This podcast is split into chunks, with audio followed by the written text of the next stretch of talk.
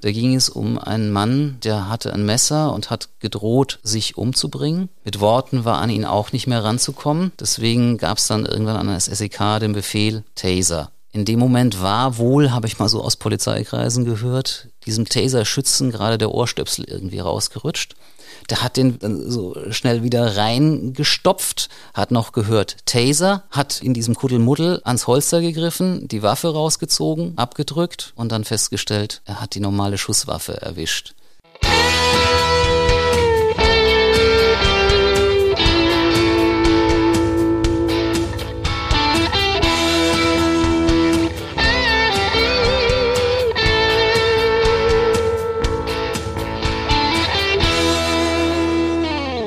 Liebe Zuhörerinnen und Zuhörer, herzlich willkommen bei unserem Podcast Alles Böse. Mir gegenüber sitzt der Kollege Christoph Hemmelmann. Hallo Christoph. Hallo. Unser Mann für alles Böse. Mein Name ist Uwe Renners. Ich bin stellvertretender Chefredakteur bei der Rheinpfalz. Christoph, heute geht es in Alles Böse um Taser, eine spezielle Elektroschockwaffe, mit der die Polizei in Rheinland-Pfalz seit einigen Jahren flächendeckend ausgerüstet wird, um, ja, ich sag mal, gegen das Böse gewappnet zu sein. Und wir wollen heute darüber sprechen, ob diese Waffe selbst auch irgendwie böse ist. Aber zum Einstieg hat der Christoph mir heute den Tipp gegeben, ich soll einfach mal damit anfangen, dass er sich im Januar 2018 hier in der Ludwigshafener Fußgängerzone ein Brot gekauft hat. Okay, erklärst du uns das? Mach ich. War schon ein ganz spezielles Brotkauferlebnis. Ich war morgens auf dem Weg in die Redaktion und bin eben noch mal schnell beim Bäcker rein, stand da gerade an der Theke und habe dann so durchs Schaufenster gemerkt, da draußen kommt Unruhe auf. Es sind Menschen, die durch die Gegend hasten auf einmal. Geschäftsleute fangen an, ihre Türen zu verrammeln. Und dann habe ich gehört, dass jemand ruft, da wird geschossen. Und dann ist mir selber aufgefallen, ich habe gerade einen Knall gehört, den ich im ersten Moment überhaupt nicht weiter beachtet habe, aber okay, das könnte ein Schuss gewesen sein. Und dann sind vorm Schaufenster auf einmal Polizisten vorbeigerannt mit dicken Schutzwesten, Helm auf dem Kopf, Maschinenpistole. Jetzt war es so, ich war ein paar Wochen vorher bei der Polizei gewesen Dort ist ein neues Einsatzkonzept vorgestellt worden, LebEL, lebensbedrohliche Einsatzlagen. Was macht die Polizei, wenn irgendwo Terroristen, Amokläufer unterwegs sind oder jedenfalls irgendwo eine Situation ist, wo von einem Menschen Lebensgefahr für andere Menschen ausgeht? Und ich habe dann gemerkt, hoppala, da läuft gerade in echt ab, was ich da so vor ein paar Wochen als Konzept kennengelernt habe. Die Verkäuferin in der Bäckerei hat dann gesagt, ich sperre jetzt auch mal die Tür zu. Das war klug.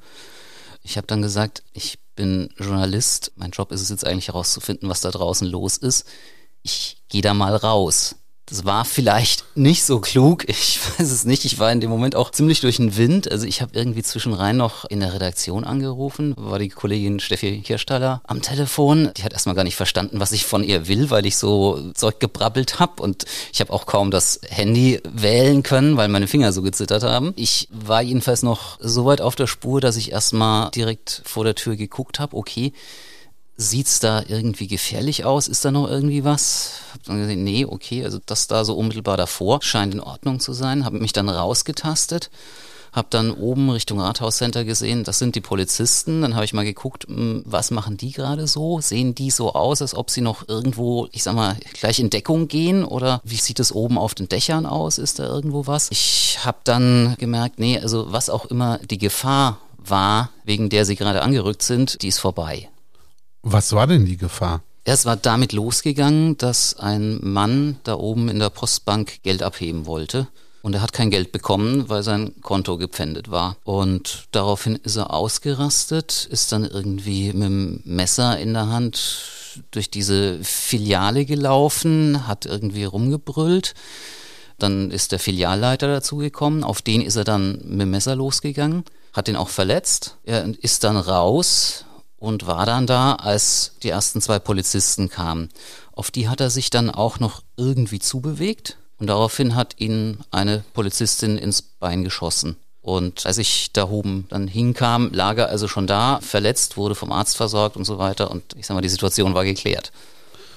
In der vergangenen Folge haben wir über Schusswaffengebrauch bei der Polizei gesprochen. Wenn man Polizisten mit Messer angreift, kriegt man meistens nicht nur einen Schuss ab und die Schüsse gehen auch nicht unbedingt ins Bein, haben wir da gelernt. Hat der Mann mit dem Messer einfach unglaubliches Glück gehabt? Also ich glaube schon, der muss es mit einer, ich sag mal, sehr kontrollierten Polizistin in dem Moment zu tun gehabt haben, dass die es geschafft hat, einen Schuss gezielt ins Bein zu setzen. Wobei er kann jetzt nicht mit, ich sag mal, voller Power auf die Polizisten losgegangen sein, weil dann wäre, glaube ich, wirklich nicht mit diesem einen Schuss ins Bein davon gekommen. Im Prozess später gegen ihn hat man dann auch gesagt, okay, der Angriff auf den Filialleiter, das war ein versuchter Totschlag, dafür wird er verurteilt. Das auf die Polizisten, das war nicht so zielgerichtet. Von dem her kann man vielleicht auch sagen, er hat Pech gehabt, weil mal, wenn das Ganze ein bisschen später passiert wäre, dann hätte ihm die Polizei vielleicht auch diesen Schuss ins Bein ersparen können und sie hätte ihn stattdessen mit einem Taser-Stromstoß außer Gefecht gesetzt. Weil kurz danach ging es dann los, dass diese Geräte bei der Polizei flächendeckend eingeführt werden. Das ist so eine Art Elektroschocker oder wie stelle ich mir das vor? Ja und nein. Also ich sage mal, es ist ein ganz spezieller Elektroschocker. Klassischer Elektroschocker und diese Funktion hat der Taser auch. Funktioniert ja so, man drückt den beim anderen Menschen auf den Körper und das Ding gibt dann Strom ab und dieser Strom tut dem anderen dann ungeheuer weh. Und dieser Schmerz führt dann im Zweifel dazu, dass der, was auch immer er gerade gemacht hat, aufgibt und sich überwältigen lässt. Wie gesagt, so kann man den Taser auch einsetzen, aber sagen die eigentliche Pointe an dieser Waffe ist, dass es noch eine andere Funktion gibt, nämlich den sogenannten Distanzmodus. Da drückst du sie jemanden nicht direkt auf den Körper, sondern bleibst mit ein paar Meter Abstand und benutzt sie wie so eine Pistole. Das heißt, du zielst auf ihn, drückst ab. Dann fliegen da vorne zwei kleine Metallpfeilchen raus, die sich, jedenfalls wenn alles klappt, bei dem, auf den du schießt, in die Haut bohren. Die sind wiederum über dünne Drähte mit der Waffe, mit dem Apparat, sage ich mal, verbunden und leiten dann einen Stromstoß weiter. Vorteil dabei, erstens, du musst nicht direkt an den anderen ran und zweitens, dieser Stromstoß, der tut nicht einfach weh, sondern der lähmt komplett. Der Mensch friert sozusagen ein und fällt um. Ich habe das schon ein paar Mal bei YouTube gesehen, mhm. so diese amerikanischen Polizeivideos. Die fahren ja ganz viel mit Dashcams und so durch die Gegend und die werden dann ja auch zwischendurch mal veröffentlicht. Haben auch andere Vorstellungen von Persönlichkeitsrechten als wir in Deutschland. Genau, so ist es. Und da habe ich das schon ein paar Mal gesehen. Das ist schon sehr beeindruckend. Mhm. Die kippen um, wie die fliegen. Seit wann gibt es denn das jetzt in Rheinland-Pfalz bei der Polizei? Eigentlich schon seit 2003.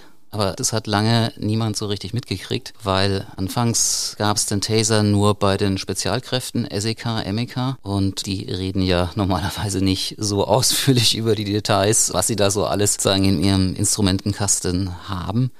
Es gab einen Einsatz in der Pfalz in Frankenthal 2010, 1. September. Da hat so ein Taser dann eine wichtige Rolle gespielt. Da hat damals ein ja, mit Drogen vollgepumpter 22-Jähriger eine Tankstelle überfallen und dort eine Frau als Geisel genommen. Und es gibt ein Video davon.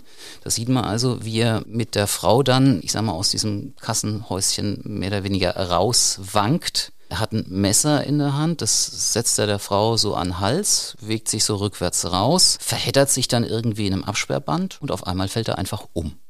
Und wenn man dann genau hinschaut, beziehungsweise weiß, was da passiert ist, dann sieht man, dass in seiner Nähe ein Polizist in Zivil aufgetaucht ist. Äh, das sieht auch so aus, als käme der völlig locker dahergeschlappt.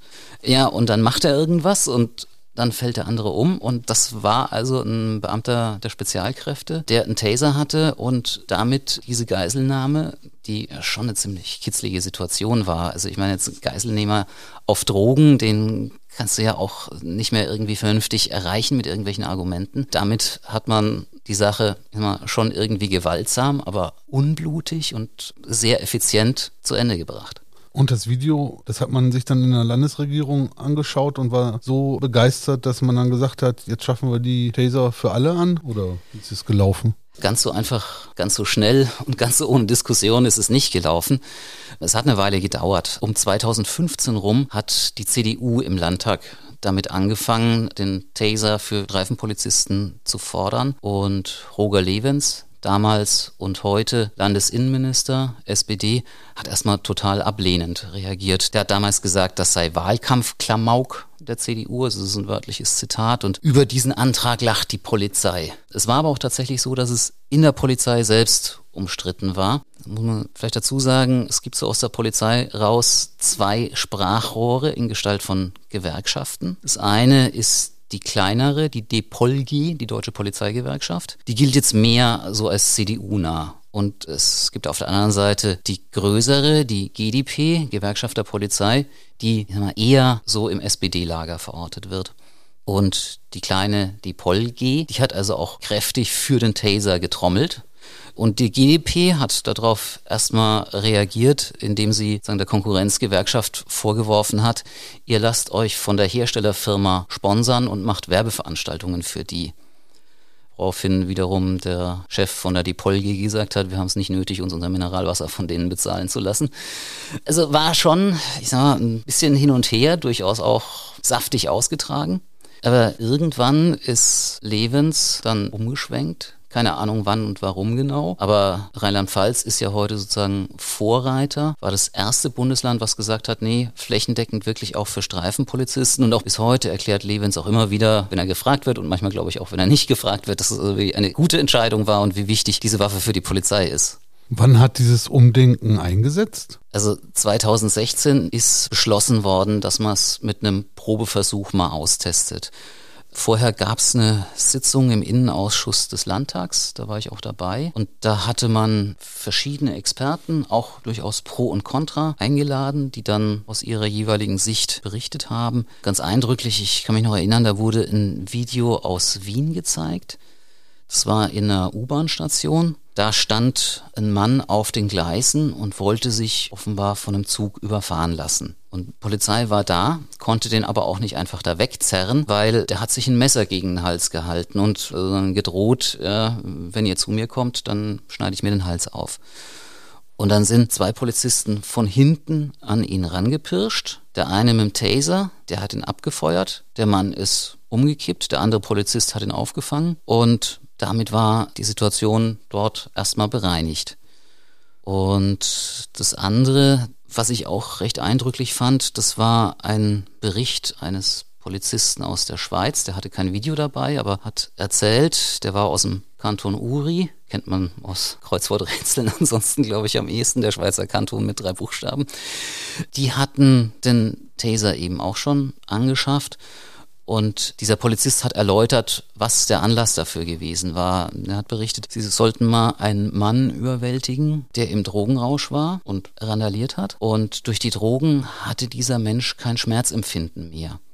Und die Polizisten konnten also auf ihn, ja auf Deutsch gesagt, einprügeln, wie sie wollten. Das hat ihn nicht gestört, weil es hat ihm nicht wehgetan. Und die haben ihm dann buchstäblich Knochen zertrümmert, bis er wirklich dann am Boden lag und Ruhe gegeben hat. Und das muss so eine üble Prügelei gewesen sein. Da sind auch Polizisten verletzt worden. Und da hat die Polizei da im Kanton Uri dann gesagt, also Leute, das muss nicht sein. Das geht auch anders. So einer Situation müssen wir unsere eigenen Leute nicht aussetzen. Und das hätte man auch diesem Mann ersparen können mit dem Taser. Dann waren in dieser Ausschusssitzung auch Mediziner, wo es dann darum ging, hm, Stromstoß, ist das nicht doch gefährlich? Kann man damit nicht Menschen vielleicht doch irgendwie umbringen oder ihnen jedenfalls schlimme Schäden zufügen? Mediziner haben gesagt, nee, also grundsätzlich geht es schon.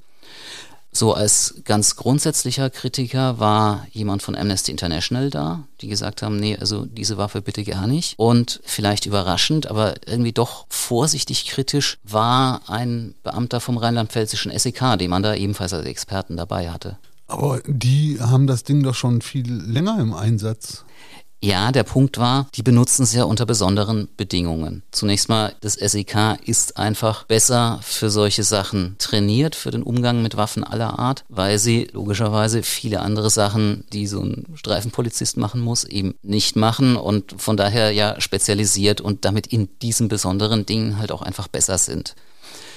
Außen haben sie eine bessere Ausrüstung. Das ist zum Beispiel so ein klassischer Fall für einen Taser ist jedenfalls unter Umständen jemand, der ein Messer in der Hand hat, uns nicht weglegt. Das SEK, ich weiß nicht, ob du da schon mal Bilder gesehen hast, die haben da für solche Situationen Ganzkörperkettenanzüge. Es sieht aus wie Ritter im Mittelalter, wo es ja auch so Kettenhemden unter den Rüstungsplatten noch gegeben hat. Das hat sich, glaube ich, technisch seither gar nicht so viel verändert.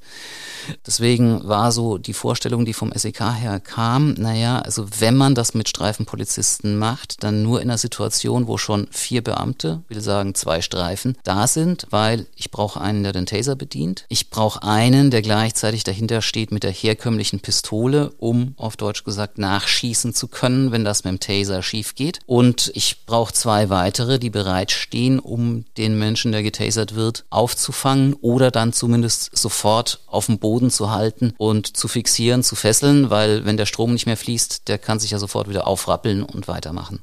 Also das wären Bedingungen, die für Streifenpolizisten relativ selten vorkommen, sodass dann da so ein bisschen die Frage mitschwang, Natürlich kann man das anschaffen für die Streifenpolizisten, aber lohnt sich das denn überhaupt? Weil die Waffe an sich ist schon mal nicht ganz billig und es wird einen riesen Schulungsaufwand brauchen, um das wirklich flächendeckend einzuführen. Ich habe eine Frage an dich, Christoph. Wenn die diesen Elektroschock abgegeben haben mit dem Taser und der Täter ist gefallen, steht er dann unter Schock oder kann der dann wirklich direkt wieder aufstehen und ist handlungsfähig, sobald da kein Strom mehr fließt? Es kommt wahrscheinlich auch ein bisschen auf den jeweiligen Einzelfall an. Ich meine, da spielen ja auch viele Faktoren rein. Grundsätzlich ist es wohl so, dass die erste Folge von diesem Elektroschock ist, dass wahnsinnig viele Hormone ausgestoßen werden und dass absurderweise bei den Getroffenen ein Euphoriegefühl auftritt. Wenn man einem Polizist erzählt, sie haben es schon erlebt, da haben Leute hinterher Jubelschreie ausgestoßen, nachdem sie von der Polizei überwältigt worden waren. Also die unmittelbare Wirkung von dem Ding, also dieses Lähmen, die setzt jedenfalls wieder aus, sobald der Strom nicht mehr fließt. Kommen wir nochmal zurück zu dem SEK-Mann. Der hatte die Befürchtung, dass diese Waffe nicht sicher funktioniert, wenn Streifenpolizisten damit unterwegs sind. Wie zuverlässig ist denn so ein Taser? Also wie oft geht das denn schief, dass diese Pfeile nicht in die Haut gehen oder es nicht funktioniert oder man daneben schießt? Also quantifizieren kann ich es jedenfalls nicht also ich sag mal so, nach allem, was man weiß, wenn die Pfeile richtig treffen, dann funktioniert das Ding auch. Der Taser wirkt, wenn er wirkt, absolut. Das haut jeden um, völlig unabhängig davon, wie er gebaut ist, wie fit er ist und so weiter. Das Problem ist halt, trifft man ihn wirklich? Jetzt online Reimfalls lesen. Mit dem Plus-Abo hast du den vollen Zugriff auf einfach alles, was auf reimfalls.de veröffentlicht ist. Lies exklusiv alle aktuellen Inhalte auf reimfalls.de. Du hast Zugriff auf Plus-Artikel, Bildergalerien, Live-Ticker sowie Videobeiträge. Das Angebot ist von jedem Gerät ohne App und von überall nutzbar. Privat und im Beruf bist du mit diesem Online-Angebot jederzeit bestens informiert. Volle Flexibilität monatlich kündbar. Jetzt testen für nur einen Euro im ersten Monat. Reimfalls.de slash plus minus Abo. Also zunächst mal, wie bei allem, womit man irgendwie schießt, es kann vorbeigehen. Hier geht es um zwei Pfeilchen, die beide treffen müssen. Es gab einen Fall in Pirmasens. Ein Pfeil hat den Mann getroffen, der andere ist hinter ihm in den Türrahmen gegangen. Aber selbst wenn beide Pfeile treffen, bleibt immer noch der Punkt, die können zum Beispiel an dicker Kleidung, an einer Gürtelschnalle, an einem Geldbeutel, den man irgendwo in der Brusttasche hat und so weiter, kann so ein Pfeilchen halt abprallen und dann schließt sich kein Stromkreis und dann passiert auch nichts. Kommen wir nochmal zu den Getroffenen. Christoph, ist der Strom für die nicht gefährlich? Also die größte unmittelbare Gefahr geht nicht vom Strom aus. Eine Gefahr geht aber durchaus davon aus, zunächst mal einfach, dass die Leute umfallen. Wenn man umfällt und blöd stürzt, kann man sich natürlich auch bös verletzen. Was auch noch eine Rolle spielt, okay, da fliegen zwei Pfeilchen raus. Das kann, und zwar buchstäblich, zum Beispiel ins Auge gehen. Und das wäre dann auch nicht gesund. Kritiker sagen jetzt außerdem, gerade in den USA haben wir immer wieder doch auch Todesfälle im Zusammenhang mit dem Taser gehabt. Wobei wir da jetzt halt auch das Problem haben, USA haben halt schon eine, ich sag mal, sehr spezielle Polizeikultur. Kann jetzt sicherlich nicht sämtliche US-Polizisten irgendwie über einen Kamm scheren, aber sie haben es auf der einen Seite grundsätzlich viel häufiger, mit Waffen zu tun, weil Waffen in den USA einfach weiter verbreitet sind. Und andererseits sind teilweise, glaube ich, wirklich mies ausgebildet. Also wenn ich mir angucke, zum Beispiel hier damals die Geschichte George Floyd, der Polizist, der ihm da irgendwie minutenlang mehr oder weniger auf dem Hals kniet. Also wenn man das jetzt als jemand sieht, der sich mit Polizeiarbeit in Deutschland beschäftigt, also steht man davor und denkt sich, jenseits dessen, dass das jetzt einfach schlimm ist, was der da durchzieht, also wie unprofessionell ist das bitteschön. Ja? Und wenn wir jetzt über Todesfälle im Zusammenhang mit Taser in den USA reden, ist halt immer auch die Frage, was hat die Polizei da außenrum sonst noch so gemacht? Also da gibt's auch Fälle, wo die irgendwie aus Jux und Dollerei, anders kann man es nicht sagen, Leute immer wieder mit dem Ding beschossen haben. Und dass dann irgendwann jemand schlapp macht, zusammenbricht, der Körper wirklich kollabiert. Das ist ja nochmal eine andere Baustelle, als wenn das Ding ordnungsgemäß eingesetzt wird. Das hat dann auf der Landesebene auch so weit überzeugt, dass man gesagt hat, okay, wir probieren es mal im Streifendienst. Also das heißt, man hat eine bestimmte Zahl von Polizisten damit ausgestattet, um zu gucken, wie funktioniert. Mhm. Man hat es angesiedelt in Trier, angefangen im Frühjahr 2017 dass man das in Trier gemacht hat, war wohl ein Zufall. Es ist ja immer wieder so, bei der Polizei wird irgendwas ausprobiert. Mal machen es die in Ludwigshafen, mal machen es die in der Westpfalz. In dem Fall war es Trier. Allerdings der Polizeichef dort, der örtliche, war ziemlich frisch im Amt und war bis kurz vorher Chef vom SEK gewesen. Das war wahrscheinlich Zufall, aber der wusste zumindest wirklich, mit was seine Leute da jetzt hantieren. Und sie haben es auch prompt, wirklich nach ein paar Tagen, nachdem es da war, schon auch zum ersten Mal benutzt. Da ging es um einen Randalierer an einem Imbiss. Der hat schon einen Menschen verletzt, ist auch noch auf andere losgegangen, irgendwie mit einer Flasche. Der hat einfach nicht aufgegeben und es war ein 100 Kilo Mann. Und ich sag mal, das wäre mit den herkömmlichen Mitteln wahrscheinlich eine ziemlich unschöne Prügelei geworden, bis man den gebändigt hatte. Ja, und dann haben die den Taser eingesetzt und ruckzuck war die Situation geklärt.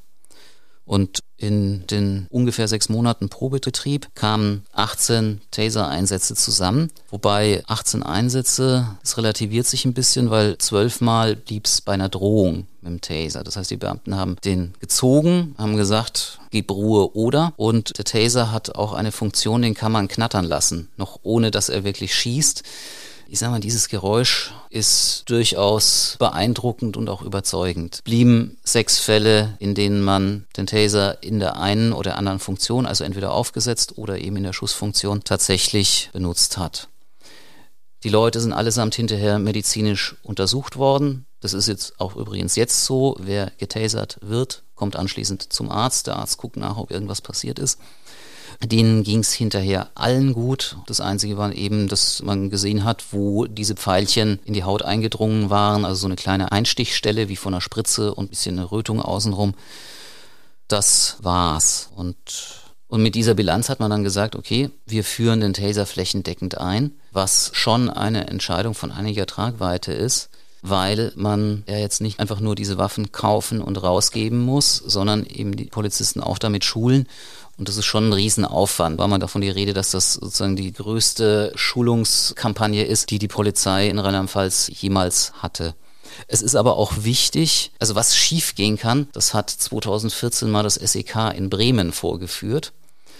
Unfreiwillig. Da ging es um einen Mann, der hatte ein Messer und hat gedroht, sich umzubringen. Mit Worten war an ihn auch nicht mehr ranzukommen. Deswegen gab es dann irgendwann an das SEK den Befehl Taser. In dem Moment war wohl, habe ich mal so aus Polizeikreisen gehört, diesem Taser-Schützen gerade der Ohrstöpsel irgendwie rausgerutscht. Der hat den so schnell wieder reingestopft, hat noch gehört Taser, hat in diesem Kuddelmuddel ans Holster gegriffen, die Waffe rausgezogen, abgedrückt und dann festgestellt, er hat die normale Schusswaffe erwischt. Der Mann, um den es ging, der hat überlebt, diesen Schuss, aber ich sag mal, jemanden von einer Selbsttötung abhalten wollen und ihn dann scharf beschießen, ist schon übel gelaufen. Also deswegen gilt in Rheinland-Pfalz, dass die Polizisten die beiden Waffen über Kreuz tragen. Auf der einen Seite die normale herkömmliche Pistole, auf der anderen Seite der Taser. Und Teil dieser Schulung ist zum Beispiel bis zum Erbrechen, wenn ich das so formulieren darf, auf Zuruf mal die eine, mal die andere Waffe rauszuziehen, bis sozusagen die Hand, auch ohne dass das Hirn irgendwie was tun muss, mehr oder weniger automatisch reflexartig das richtige Ding rauszieht. Und in den Schulungen bleibt es natürlich nicht nur bei diesen Ziehübungen, sondern es wird auch tatsächlich mit dem Taser dann geschossen, auch auf einen Menschen, also einen anderen Polizisten, der dafür dann allerdings so einen dicken Stoffschutzanzug anhat. Ich sag mal, sieht ein bisschen aus wie wenn wir jemanden im Nils Nager Kostüm losschicken, nur ohne den Biberkopf und den Schwanz hinten. Nils Nager ist das Maskottchen der Rheinpfalz und ein Biber, der auch durchaus was völliger ist. Ja. Sich selbst lassen Polizisten also nicht tasern? Doch, die Möglichkeit gibt's. Ich habe nur den Eindruck, also auf offizieller Ebene redet die Polizei da nicht so gerne drüber. Ich glaube, das ist so ein bisschen die Angst, dass nach draußen hin der Eindruck entsteht, dass man sich irgendwie einen Jux aus der Sache macht. Aber zum Beispiel schon 2016, als ich damals im Innenausschuss in dieser Sitzung war, wo es um den Taser ging, da war auch der Innenminister Roger Lewins dabei. Der ist irgendwann reingekommen, war aber noch nicht an der Reihe und hat sich da auf die Zuschauerstühle gesetzt und abgewartet, bis er dran war. Der saß direkt hinter mir und Levens hat ja immer Personenschützer dabei. Einer von ihnen saß dann auch neben ihm und ich habe dann direkt von hinten dran gehört, wie Levens ihm zuflüstert, habt ihr euch auch schon mal tasern lassen? Und sein Personenschützer sagte, ja. Weiter vertieft haben die beiden dieses Gespräch dann nicht, aber also das läuft wohl so, es ist, sind schon ein bisschen kontrollierte Bedingungen. Der Polizist steht jetzt nicht einfach frei da, sondern ist schon irgendwie fixiert oder so, dass er nicht zu Boden fällt und sich da dann vielleicht doch irgendwie verletzt. Aber ich sag mal, den Stromstoß, den kriegt er. Mir hat ein Polizist erzählt, also er hat Rückenprobleme und dieses einmal verkrampfen hat ihm punktuell bei seinen Rückenproblemen sehr geholfen. Das klingt ja jetzt erstmal alles sehr harmlos, aber wir haben ja auch schon darüber berichtet, dass dass es im Zusammenhang mit diesen Taser-Einsätzen auch Tote gegeben hat. Ja, da sind wir jetzt an dem Punkt, da reden wir jetzt natürlich auch nicht mehr darüber, dass das irgendwie in den USA und mit was weiß ich was für Polizeimethoden passiert ist, sondern hier bei uns in der Pfalz, zuletzt Anfang Oktober 2021 in Neustadt und vorher schon mal 2019 in Pirmasens. Da hat jemand, nachdem die Polizei den Taser gegen ihn eingesetzt hatte, einen tödlichen Herzinfarkt erlitten. Die Frage ist dann halt immer, ist er wirklich durch den Taser gestorben oder ist er halt nach einem Taser-Einsatz, aber nicht durch den Taser gestorben? Zumal jetzt Herzinfarkt ist ja klar, weiß auch irgendwie jeder, wenn ich mich fürchterlich aufreg, wenn ich mich körperlich anstrenge. Und das sind natürlich alles Situationen, die eintreten, wenn ich irgendwie eine Auseinandersetzung mit der Polizei habe. Dann kann allein das natürlich schon einen Herzinfarkt auslösen. Also so völlig unbedenklich ist es dann doch nicht. Also es gibt auf der einen Seite Untersuchungen, die sagen selbst, ein Herzschrittmacher verkraftet diesen Stromstoß problemlos. Aber Polizeiregel ist auch, vorsichtshalber zum Beispiel nicht gegen Schwangere verwenden und nicht gegen Menschen, von denen man weiß, dass sie herzkrank sind. Wobei da halt auch wieder das Problem ist, wann weiß man es denn schon, dass man es mit jemandem zu tun hat, der Herzprobleme hat. Und das Grundproblem ist ja, unsere Muskeln werden durch elektrische Impulse gesteuert. Und der Taser zielt ja auch genau darauf ab, da sozusagen reinzugrätschen, eben weil die Muskeln elektrisch gesteuert werden, kann ich bei jemandem durch einen Elektroschock die Muskeln auch lähmen. Das Herz ist aber auch ein Muskel, wird auch elektrisch geregelt, dass es schlägt. Die Frage ist halt, mh, hm, Strom, Herz ist vielleicht doch nicht so gut.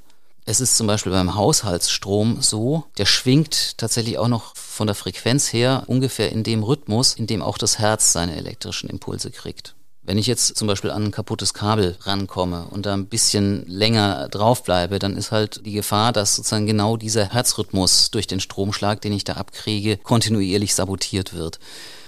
Beim Taser ist es anders. Der hat zwar wirklich eine irre hohe Voltzahl, das klingt erstmal fürchterlich beeindruckend, aber dieser Strom schwingt nicht in dieser Frequenz. Ich habe mich da mal mit einem Rechtsmediziner unterhalten, der diesen toten Pirma-Sensor dann auch untersucht hat. Der hat gesagt, an sich ist der Taser deutlich ungefährlicher als Haushaltsstrom. Aber es kommt halt auch am Ende drauf an, wo genau der Treffer liegt. Ob dann der Strom so fließt, dass er doch mitten genau durchs Herz durchgeht. Ich sage das jetzt mal ein bisschen vereinfacht.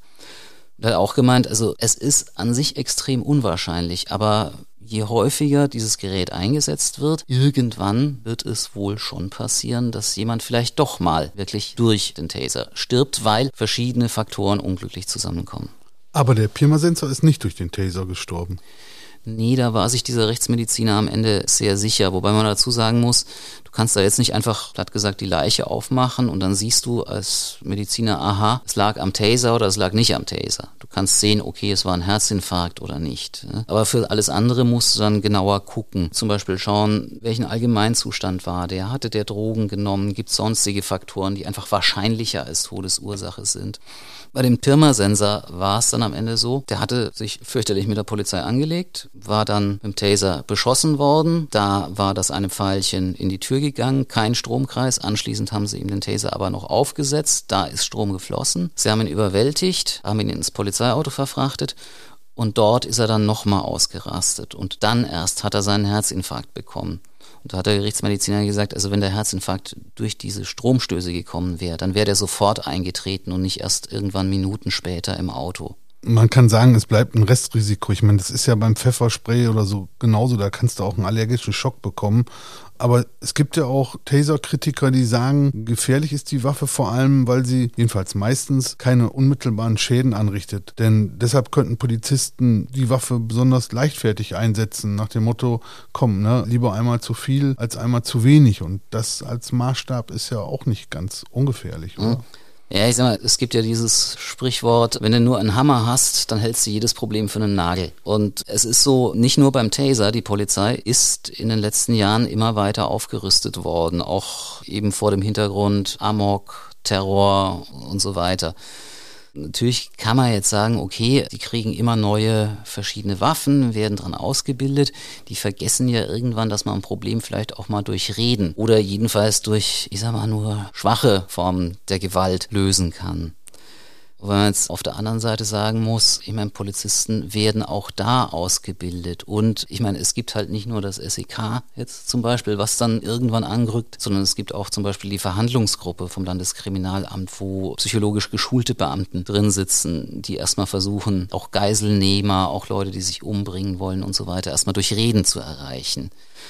Und ich sag mal so, ich glaube halt nur, wer aber auch gut ausgerüstet ist und äh, verschiedene auch massive Möglichkeiten hat, kann dann auch dosiert einsetzen, was wirklich sein muss. Weil ich sag mal, wer anfängt wild um sich zu schlagen, tut es nicht aus einer Position der Stärke, sondern aus einer Position der Schwäche heraus. Und von daher ist mir eine Polizei, die aus einer Position der Stärke heraus handelt, eigentlich lieber. Und vielleicht in dem Zusammenhang nochmal eine kleine Anekdote, Beobachtung am Rande. Ich war vor einer Weile mal bei einem Termin beim SEK in Mainz bei den Jungs, die sozusagen für die maximale Gewaltanwendung durch Polizei ja dann auch irgendwie zuständig sind. Und die haben da auch so ein bisschen was von den Waffen gezeigt, die sie haben. Unter anderem war da ein G36. Das ist das Sturmgewehr, was auch das Standardsturmgewehr bei der Bundeswehr ist. Und wer bei der Bundeswehr war, der kennt noch diesen Sicherungshebel mit den drei Einstellungen. S wie sicher, E wie Einzelfeuer und F, ja, die Spötter haben immer gesagt F wie Frieden. In Wirklichkeit ist es F wie Feuerstoß, also wo du den Abzug einmal drückst und dann kommt eine ganze Salve raus. Mir ist aufgefallen, bei diesem G36 vom SEK fehlt die Einstellung F. Und ich habe die Beamten darauf angesprochen, die haben mir gesagt, hey, wir sind die Polizei, wir sind nicht die Armee. Was sollen wir mit Feuerstoß? Wir brauchen das nicht. Unsere Polizei in Deutschland, in Rheinland-Pfalz, die ist nicht so drauf, dass sie einfach nur rumballert, rumtasert oder rumprügelt. Christoph, vielen Dank. Nach den scharfen Waffen, denen geschossen wurde, heute die Taser, die auch nicht ohne sind. Also ich bin ganz ehrlich, ich möchte es nicht ausprobieren. Journalisten haben es in Rheinland-Pfalz bislang nicht angeboten, aber wenn sie es mal anbieten, ich sag dir Bescheid, dann kannst du nochmal drüber nachdenken. Du kannst mir Bescheid sagen, damit ich ablehnen kann, aber ich komme gerne, um dann nachher unseren Zuhörern und Zuhörerinnen zu erzählen, wie das bei dir so gewirkt hat. Dankeschön. vielen, vielen Dank für dein Wissen, was du uns heute wieder mitgeteilt hast. Und wenn wir Herrn Levens mal treffen, den Innenminister, dann fragen wir ihn mal, warum er denn 2015 erst so dagegen war. Das würde mich jetzt doch nochmal interessieren. Mal gucken, vielleicht kriegen wir es ja nochmal raus. Tschüss. Tschüss.